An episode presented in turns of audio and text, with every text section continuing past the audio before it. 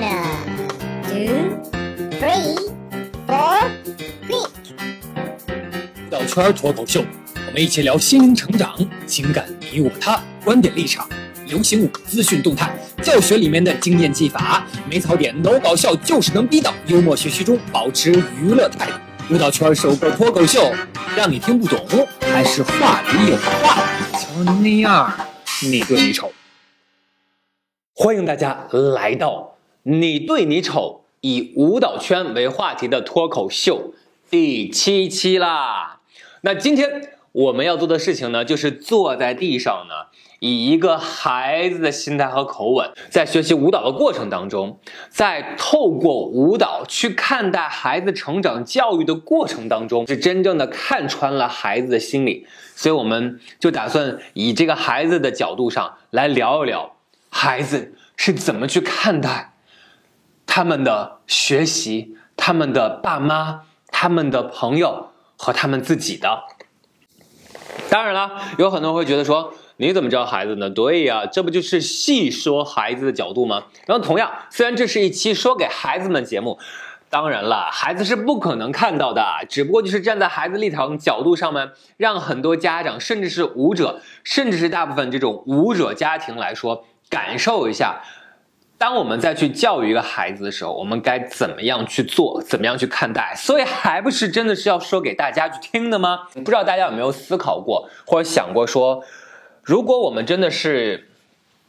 有了孩子以后，或者说现在我们是否真的是敢让孩子去自由，然后敢让他天马行空的、肆意的散开他的小花枝，然后随意的绽放？然后想怎么疯狂的生长就怎么样去做，我们真的彻底的可以做到让他就是想干嘛就干嘛吗？那么如果我们真的很难做到的话，那第二个问题就紧接而来了，就是我们是在去复制一个我们的人生，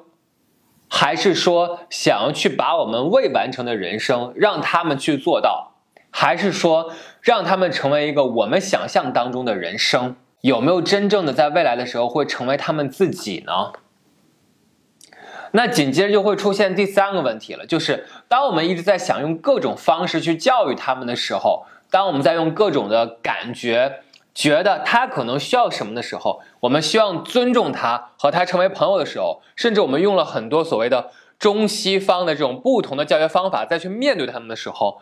真的管用吗？或者是他们真的会和我们成为朋友吗？是很难回答的，也是非常矛盾的。所以这也是我作为舞蹈老师，我在教学生涯的过程当中，其实我感受到的孩子们内心的变化和他们对待父母的这样的一种，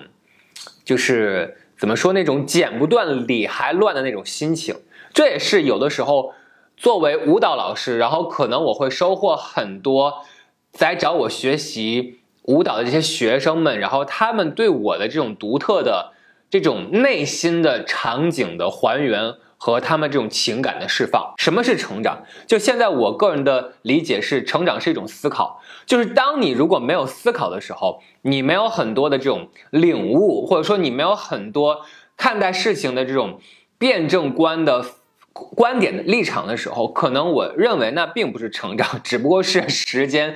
和这个。年龄，然后带给你，好像你肉体上和你整个状态当中一个数字当中的增长，但是你可能没有在内心当中或者你头脑当中、心灵当中得到一个真正的成长。然后其次，有的时候我觉得我在之前的时候不是很喜欢一个形容，就是说，哎呀，你变了，然后你变了。其实什么叫做你变了？那变到底是什么一个情况？听到变的时候，大家的想法就是，哎。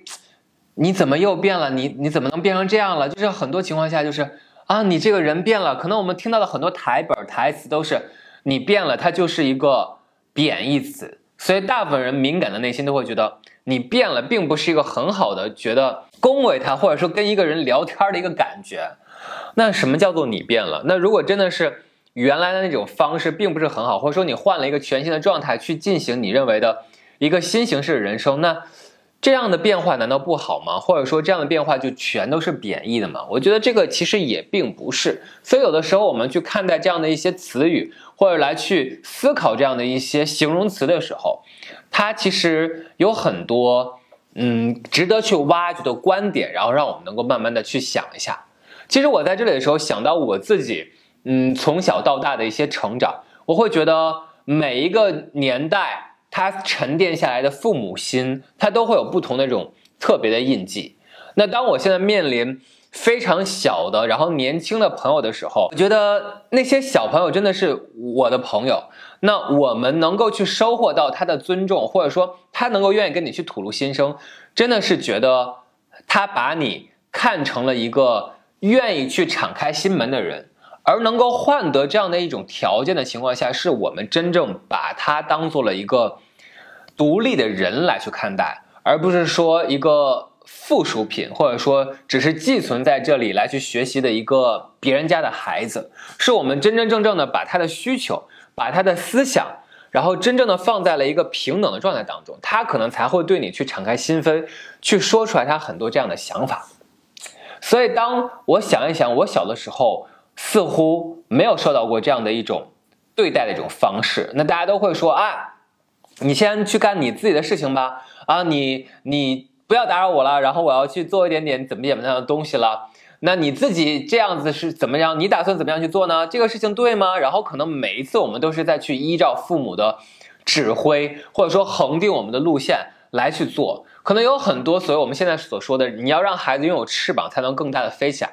那你这个翅膀如果真的让他去养成很大的时候，那你是否又招架得住呢？这又让我想起来，可能当我在叛逆的年代，我也去留过杀马特的发型。然后我也有非常叛逆和想要去挑战的边缘的试探性的行为。然后那一刻我也在思考说，那我的父母会紧张吗？然后他们会觉得能够招架得住我带来的后果吗？然后会试想过说我会成为什么样的一一个人吗？那再往下再想一想的时候，我觉得当我们一直在强调爸妈和孩子要成为朋友的时候，那这个朋友的度到底是否有很多拿捏好的时候呢？比如说，你真的有给孩子选择权利吗？就像我小的时候，我我想要去穿一件白色衣服，可能我爸妈一定不会允许我去买的。这个否定的台词很简单：白色那么脏，然后你天天出去玩的时候，然后谁给你来洗？难道你自己每天洗吗？可能我想说，那我每天洗啊，那也是没有可能。白色也容易发黄，然后穿不了多长的时间。然后同样，那衣服也要买的很大，就像我记得我有一个羽绒服。那件羽绒服可能在我买的时候是可以把我整个人罩住的，就一直到我的这个脚后跟儿，然后超级的肥大，然后整个像个被子一样裹在那里。可是等到我现在，我当下再去穿那件羽绒服的时候，它真的还能够穿，但是它已经到达我的大腿根儿的那个位置上。我们的爸妈其实给我们灌输了非常多的道理，然后就像说耳屎不能吃一样。然后它到底能不能吃？总之就吓得你完全不敢去去思考这样一个场景，你也不敢去做这样一个尝试。那那个时候我们有很多想象力和创造力，是不是就此磨灭了呢？其实通过这样的一种时候，我在课堂上也经常会去想说，我作为一个舞蹈老师，我们经常会告诉学生说，你要按照我们的方式去做，按照我们认为好的点来去做这样的一种操作，用这样的方法来去训练，然后用这样的感觉来去跳舞。但是我们有没有去想过，孩子们他到底喜欢什么样的一些舞蹈？就像现在可能我们就是经常会去用我们自己个人的想法和理念来去准备一些教学上的内容，我们用我们去挑选好的很多的产品，或者说我们去物色好的很多的舞蹈作品来去教给孩子们。那这些内容到底是否是他们真正喜欢的呢？所以，我经常会去问他们，就是你们喜欢的明星是谁？你们是怎么了解到这个明星的？你为什么喜欢他？你喜欢他的理由是什么？可能我通过这样的一种方式，我也会去鉴别，就是他们到底有没有所谓的是非观，他们的喜好程度来源于什么？什么样的东西又会去打动他们？他们自己内心的点是什么？当我们再去想，作为一个老师，你天天再去让。别人去按照你的方式去做的时候，我反而有的时候也很希望我的这些学生们，或者说我们面对的这些孩子们，他们可以教一教，作为一个老师，你该怎么样去做。所以我经常问到一个问题，就是你觉得你最欣赏的老师和你最喜欢的老师是什么样子的？从他们的口中，我也在去汲取那样的一些点，然后来去塑造自己，能够具备那样的品质，然后去达到那样的一种。高度，然后让更多人去喜欢，其实这也是一种相互的成全，然后相互的去一种促进，这可能就是最简单的，然后最直接的一种了解和沟通。那现在我们再去面对非常多的孩子的时候，我们真的是可以去想象一下，时代的进程的发展，其实就是你教授的这些孩子们，在未来的过程当中，即将由他们来去带领你，带领这个世界，可能去变得更好，然后去产生很多新的技术，然后带来很多新的变革，这都是你教授的现在这波孩子们，他们会为。在未来的时候，即将会去做的一件事情，达到的一个高度。所以现在，嗯，我们是否真的有去思考过，这些孩子们是要变成一个我们，还是要去成为他们？那我们又怎么样去助这些孩子们成为一个独立的人格？我们经常会跟孩子们去说，你不能做这个，你不能做那个，你最好用这样的方式去做，选择这样的理由是什么什么？我们用我们自己的角度和我们走过的非常多的经验和方式方法来去给他们去分析利弊，然后让他们去知道，哦，你要心甘情愿的去选择这条路。那其实作为一个孩子角度，我今天就想反驳说。那你认为你跟我讲的那些东西，用你的世界观来告诉我的这样的一个内容，就是你了解的全部的世界吗？那是这个世界全部的样子吗？那么你现在告诉我你那样的方式就一定是对的吗？那就没有其他的方式可以去解决这样的问题吗？那如果我想用这样的方式去做，把这条路，然后用这样的一种状态走下去，就一定会注定失败吗？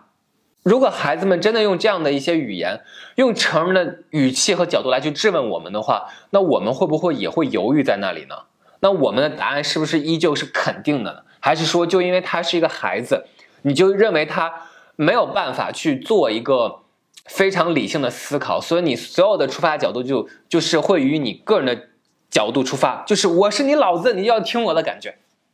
当我们去想一下。如果这个孩子可能天马行空的去想他认为对的事情，然后天马行空去想他很多奇特的内容，你仔细去查阅一下研究，或者听一听所谓的奇闻异事的话，你会发现有很多的东西就是在那些天马行空，然后乌托邦的那样的一个环境当中，它成立起来的。然后有了这样的一个点子，有了这样的一个想法，然后很多周边的人。来去助推这样的一个点子 idea，然后形成了一个真的实现的东西。然后这个实现的东西是由于它真的没有出现在这个市面当中，所以它替代了这个市面上的很多东西，它形成了一个新的时代，然后它变革了很多东西。所以这就是说，我们如果真的是想要在当下你了解这个状态当中有所突破，你只能是给一个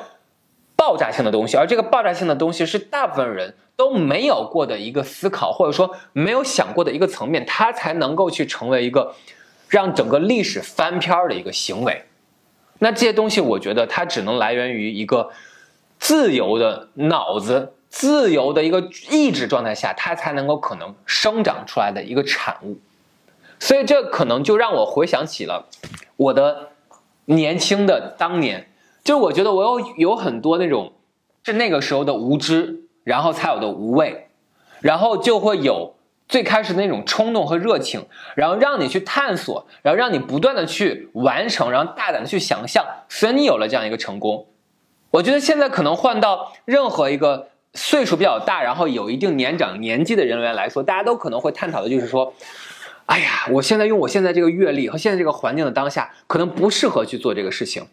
然后这样子做可能也没有这个条件啊。然后如果这样子做可能会遇到这样的形式。如果用这样的方案可能走会遇到是这样的一种可能。那如果是这样的，我觉得没有多大希望。这样的话大家可能不会买单吧。就是我们每一个出路都会去想，都权衡利弊，想得很清楚，也想得很全面。但是越这么想下去的话，你就会发现你什么都没有做，因为你觉得你什么时候都做不了，或者说你觉得你即使这么去做了也不会做成功的。然后，因此可能有太多的情况下和太多的一些时候，我们就没有办法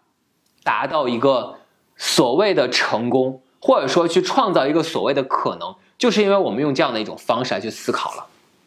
所以，如果现在的孩子们也会有这种让你觉得听起来特别可笑的状态，就像我想成为科学家，然后我想，我想，我想飞到月球上去，我想怎么样？其实这些都是一个很小很小的一个隐形的翅膀，一个翅膀。那我们听完之后会不会就哈哈 呵呵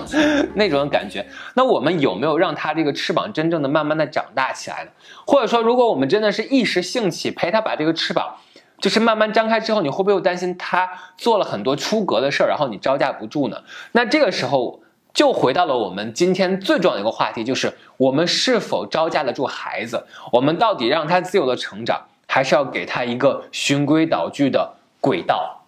那这是不是一个非常矛盾的话题？我们又该怎么样把握好这样的一个度？有一个家长就是就去请教一个。教育学家说：“为什么我的孩子和我成为不了朋友呢？为什么我的孩子现在说什么，然后都对我的话都听不进去呢？”然后那个教育学家就问那个家长说：“那你觉得最会讲道理的人员是谁呢？”然后那个家长说：“那应该是校长。”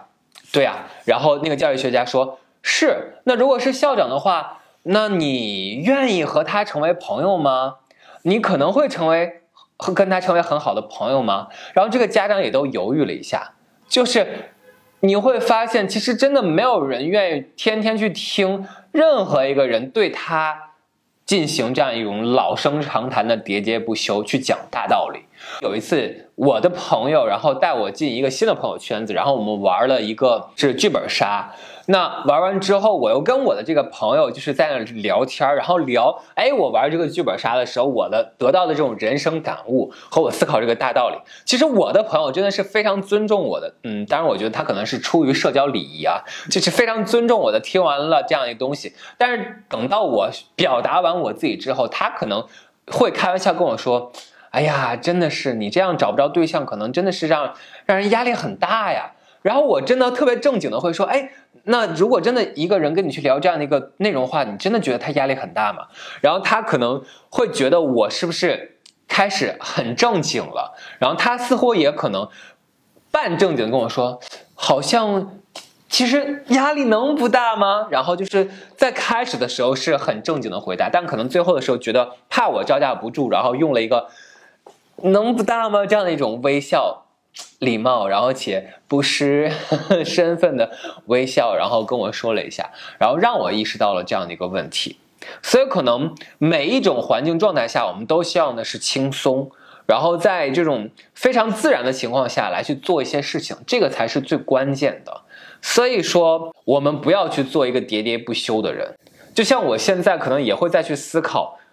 关于教育，关于再去面对孩子一些问题。如果是我，我可能会说。我会告诉你，如果选白色的衣服会有什么样的一些后果，然后你愿意承担吗？然后你自己就是想不想尝试一下？如果你觉得你能够承担，然后你也愿意接受那样一些可能，那我们就尝试着让你自己去经历一下。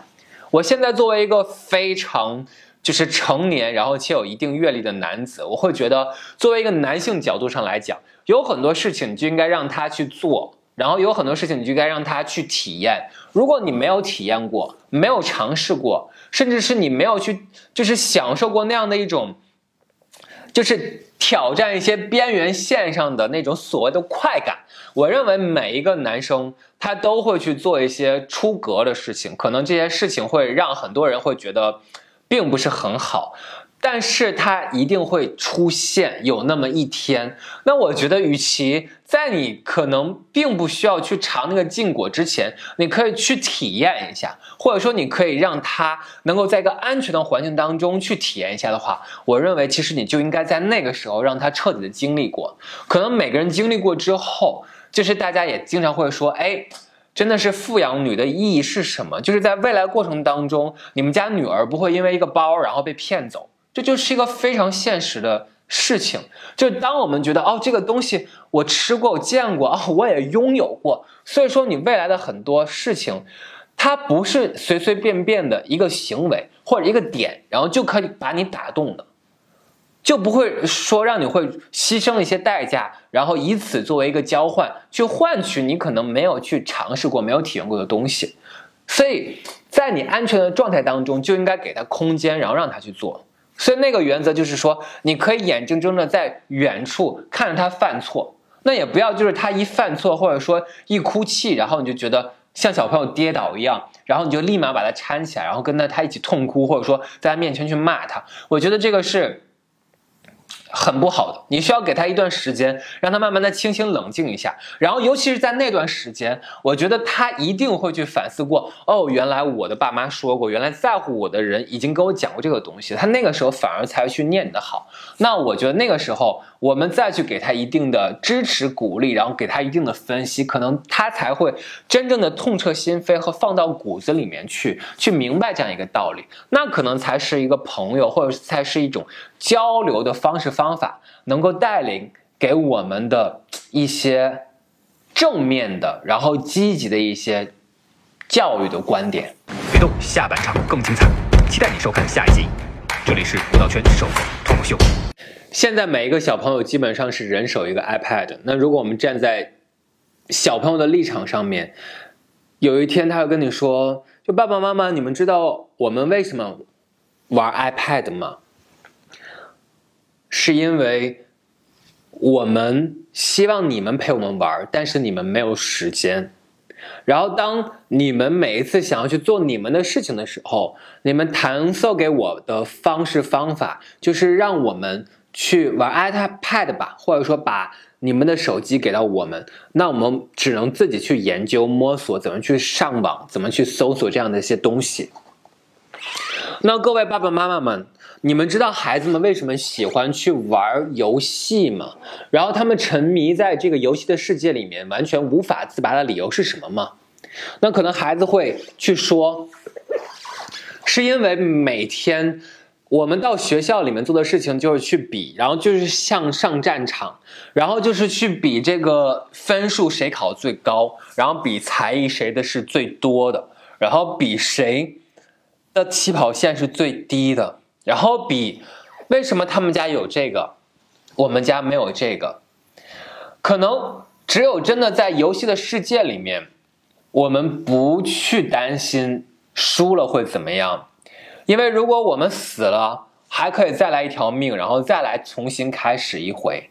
然后如果又死了，game over 了，然后我们可以再来一次，可以无限次的加血循环来去做。而且在这个里面，我们可以去起任何一个名字，然后这个人想怎么样都可以，他可以按照我的想法，然后去做这些事情，他是我可以去控制的，然后他是我真正的想做的一个自己。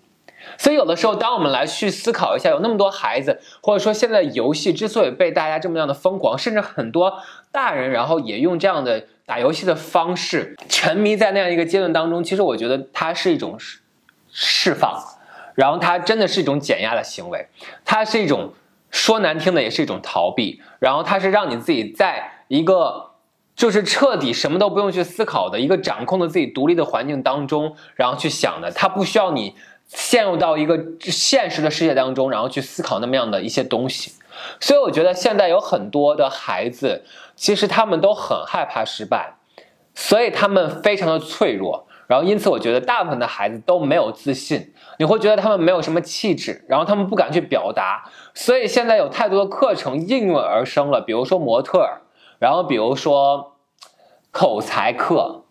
然后比如说领导力课。那其实这些课程想要把一个孩子塑造成什么样子，就是敢于去表现的一个人，然后就是敢说话的一个人，然后希望在朋友就是圈子里面小朋友的那个。状态当中是一个佼佼者，是一个领袖，然后是一个说什么，然后其他孩子都要去听他的一个一个人员，就是原来每一个家长都希望孩子成为这样，但是这样的一些孩子真的很好成为吗？或者说在去上完这些课之后，他就可以成为这样的一些孩子吗？那我作为一个舞蹈老师，可能我也经常会去给很多孩子们去面试。然后去做这样的一种比赛的评委，然后我会发现有很多孩子的所谓的自信是一个空壳，然后他没有特别真实的来源，然后他没有自信的底气，然后可能当你再过问两句的时候，或者说当你在给予几次的一些试探和考验的时候，可能很多东西就垮掉了，他承受不了。然后往往在比如说我们的评比，可能再去选择出到底谁是第一，谁是第二的时候，往往这个 battle 结束之后，能够微笑着去说恭喜你，然后第一名是很替你开心的。我觉得这样的选手不多，真的。然后能够就是在成为第一之后，还能够非常的谦虚，然后能够。不会得意忘形的这样的一些冠军的选手，我觉得也屈指可数。非常具有内在自制调节力的一些孩子，其实真的很少。那你会发现，他们为什么？不明白这些，并不是说他们学的东西很少，是可能这个学习的时间和学习的方法没有真正花到一个有意义的、有价值的地方上去，所以他们没有去学到很多原则的方法。就像授人以鱼，不能授人以渔。你不是给他一条鱼就行了。现在我们参加很多课外班，就是让他去做一条鱼，画一个鱼。然后或者说是煎一个鱼，但是你从来没有告诉他这个鱼该怎么样去钓上来，然后鱼是怎么样长大的，鱼会吃什么，然后你怎么样去设置它，然后可以能够带来更大的一条鱼。我们很少会去讲这些内容，就很像是说这样的一些内容，它就像是一个幕后的潜规则一样，它是很多秘密的东西，就像是教会徒弟饿死师傅的那。那个独门绝技的最后一招，它是一样的一种感觉。那么今天其实我就想要去分享给很多家长和很多孩子们一种就是自我去分析的一种，就是自我减压或者自我调节，就是情绪管理上的一个办法。其实有很多人，我觉得他们的情绪管理并不是很佳，然后自己很难想开，他自己很难独独立的去处理好自己的一些情绪，所以可能你就需要很多感性和理性之间相互去配合。所以有的时候你会觉得，如果是自我能力管控很好的人，或者说每一个相对来说比较，嗯。能够去调节自己、去管理好自己的人，大部分内心里面都是住着两个自己。这不是神经病的一种状态，而是你要学会用两个理性的，就是点思维，然后人员来去控制好你自己的两个独立的思考体系。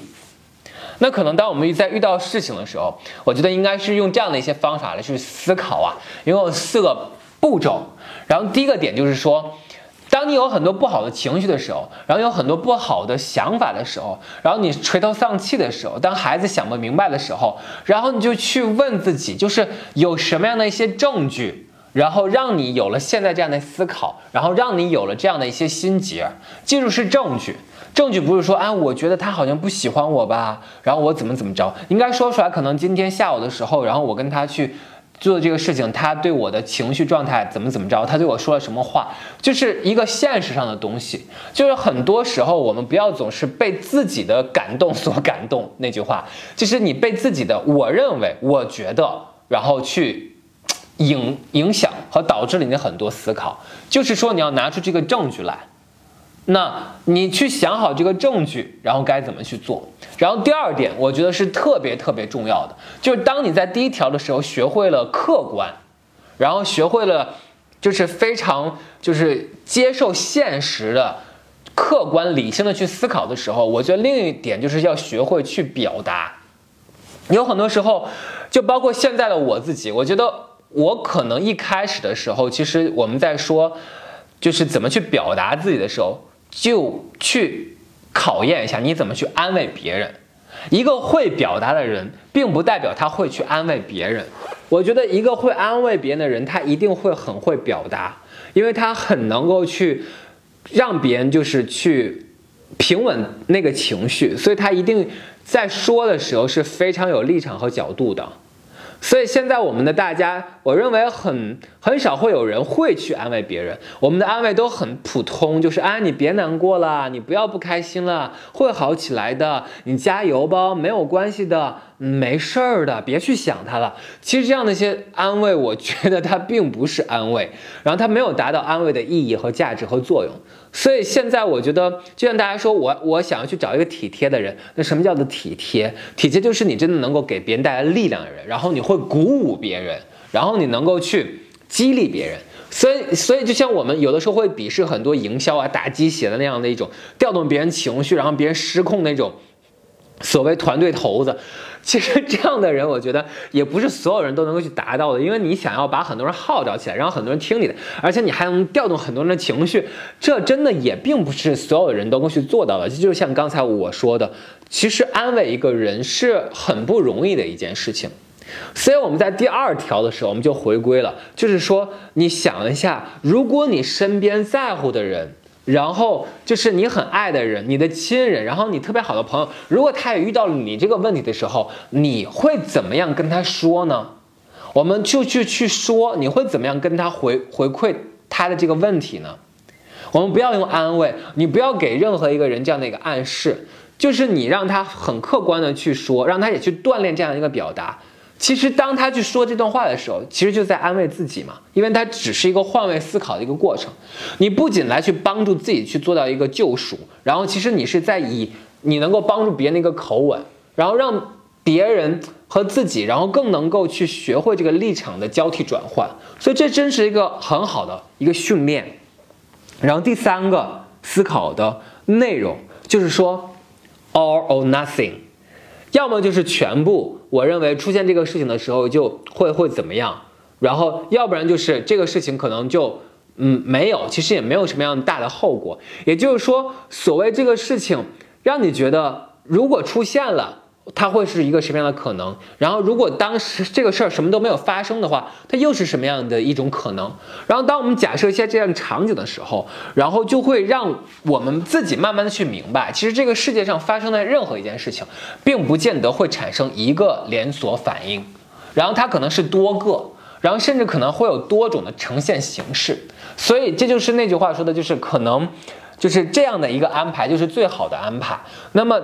安排它也不可能只有一个嘛，那我们就需要的是去想象一下，所以你也不要去，就像很多人就会觉得啊，他一定不喜欢我了，然后我一定没有戏了，然后你就会越想越跳越想，把自己这条路就想死了，然后想到一个小胡同里面去。那如果就像你说的，你放了个屁，其实没有人听到，也没有人会计较，可能。转天就忘了，但是你一直会想啊，他一定听到了。然后你明天去见到他的时候，你就觉得他肯定昨天听到我放屁了。然后你会什么样一种感觉？然后你就一直陷入到这样的一种思维当中，无法自拔。你会觉得你越来越就就是没有自信了，对吧？那最后一个点就是，我现在想了这么多，他给了我什么样的一些帮助？那如果我继续这么想下去，会有什么样的一些好处吗？还是我可以去做别的了？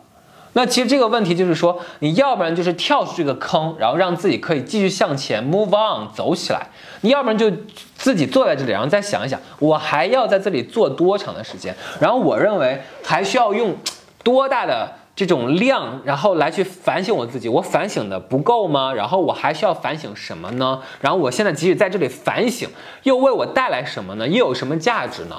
当我们经过这样的一些。一连串的思考之后，我觉得大部分人其实就能够有一个很合理的安排，起码就会想通了。那这样的一些就是思考的步骤，我觉得也是我这么多年可能慢慢沉淀下来一个状态。就像我自己以以前的时候，我可能也会觉得说我出问题了，我其实是逃避的。然后那个逃避，我不觉得是逃避，我会认为说我睡一觉，然后不去想它了，然后我明天早晨起来的时候。就是立马去做一件其他的事情，然后就让自己刻意就转移注意力了嘛。然后现在我就会在想说啊，太棒了。然后那个时候年轻，就你遇到事情你还能睡得着。然后当你再过一段时间的时候呢，就像我丢了东西，我一定会当场就是去找，然后一直找到我精疲力尽了。然后我觉得，如果我想让自己就是情绪好转起来，我就会去立刻买。这个东西就下订单，然后确保说啊，我现在就有了，哪怕还没有送到家，但是我觉得啊，我解决了这个事情。然后慢慢的，我可能就以这样的一种线索为一个基准，就是我出现了任何一个问题，我都一定给自己画个句号，就是说在当下的这个阶段，我认为我能够解决的方式就是这样子的，所以我用这样的方式来去做解决，然后我就给他画个句号。OK，那以上的部分其实就是整个的点，你要去思考，你能不能把这个事情很快的调整好，这就是一个心理的反弹力。否则你会希望所有的孩子们每天都是哭哭咧咧的吗？然后这个并不是能够打动很多人的这样的一些效果。所以就当我们再去回馈一下，就是当我们再去希望孩子们成长的时候，他们有没有做到一个全新的人类？然后他们是不是陷入了我们的后尘？他们在未来的成长过程当中，能不能学会独立？这个其实就是我们一定要让孩子们去养成的自信，这也是他们自信和让他们无畏的最大的一个动因，就是他们知道我为什么要这么去做。所以，如何去表达爱，然后如何更好的去快速的走到孩子们的心里，和他们建立起这样的一种连接力。我觉得是成为一个老师之后，我自己再去思考的很多事情。然后那个时候我也在想说，怎么能够让更多的孩子喜欢，其实就是真正的把他们当做一个独立的人格来去看待，然后把每一个孩子里面内心的那些小心思，然后用尊重他们的方式，然后就是跟他们怎么说，无聊在一起，真的是这样子。就是你不要觉得说你要用一个成人眼光，然后总是这种批判性的教育的方式来去跟他们以长辈的状态来去论坛，我觉得这个可能很难去做到了。那我们能做的是做一个新时代的老师，然后尤其是你面对一个新的行业，然后你是一个呃特别的科目。你是一个流行的东西，然后你是一个艺术的东西，你需要发散，然后你需要的是大胆，你需要的是让他们在一个安全的空间范围内，然后去充分施展他们的那些创意的想法，这个才是与艺术有关的事情，而不是去批斗他们说你可以怎么去做，你不可以怎么去做。那其实没有什么样的不可以，而是说你如果想要这么去尝试，那你可以这么去做，然后你自己告诉我，你觉得。最好的是哪一种？然后你又不喜欢哪一种的理由是什么？可能只有在这样的一个过程当中，才是最好的一种诠释的方法。所以说，今天的脱口秀更多的有点像 脱稿的教育，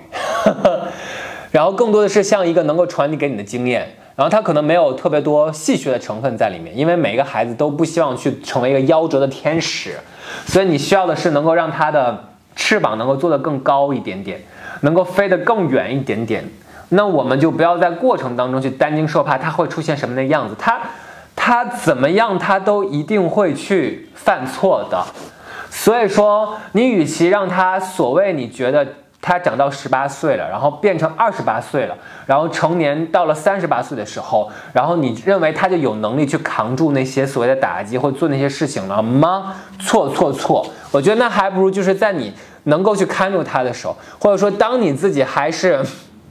年轻有为的时候，还没有老的动不了的时候，然后你去看着他，还能够把他纠正回来，我觉得还不如在这个时候大胆去犯错，然后那样子的话，你们还能够有很多共同话题，就像 是你还能够跟他去聊在一起去，还能有话说，否则可能等到你真的认为就是你可以去撒手，然后可以去放心的时候，其实那时候他都不愿意跟你说话了。然后或者说他去发展的地方已经远到你可能都没有时间跟他去说话了，所以我现在想一想，我觉得，当我们还能够跟孩子们待在一起更多的时间的时候，就真的是希望能够助他们一臂之力，然后让让他们能够在未来过程当中走得更好和更远。所以在年轻的时候，在孩子很小的时候，要去抓住那样的一个契机，才能让他们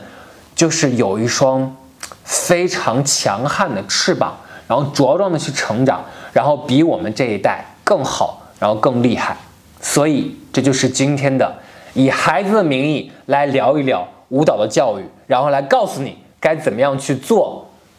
爸妈，然后该怎么样成为孩子真正的朋友。所以你做好准备迎接下一期了吗？下一期我们就聊一聊舞蹈家长的那些朋友们，哎，到底是用什么样的方式去看待舞蹈行业的？下一期。你对你丑，到时候再见吧，拜拜。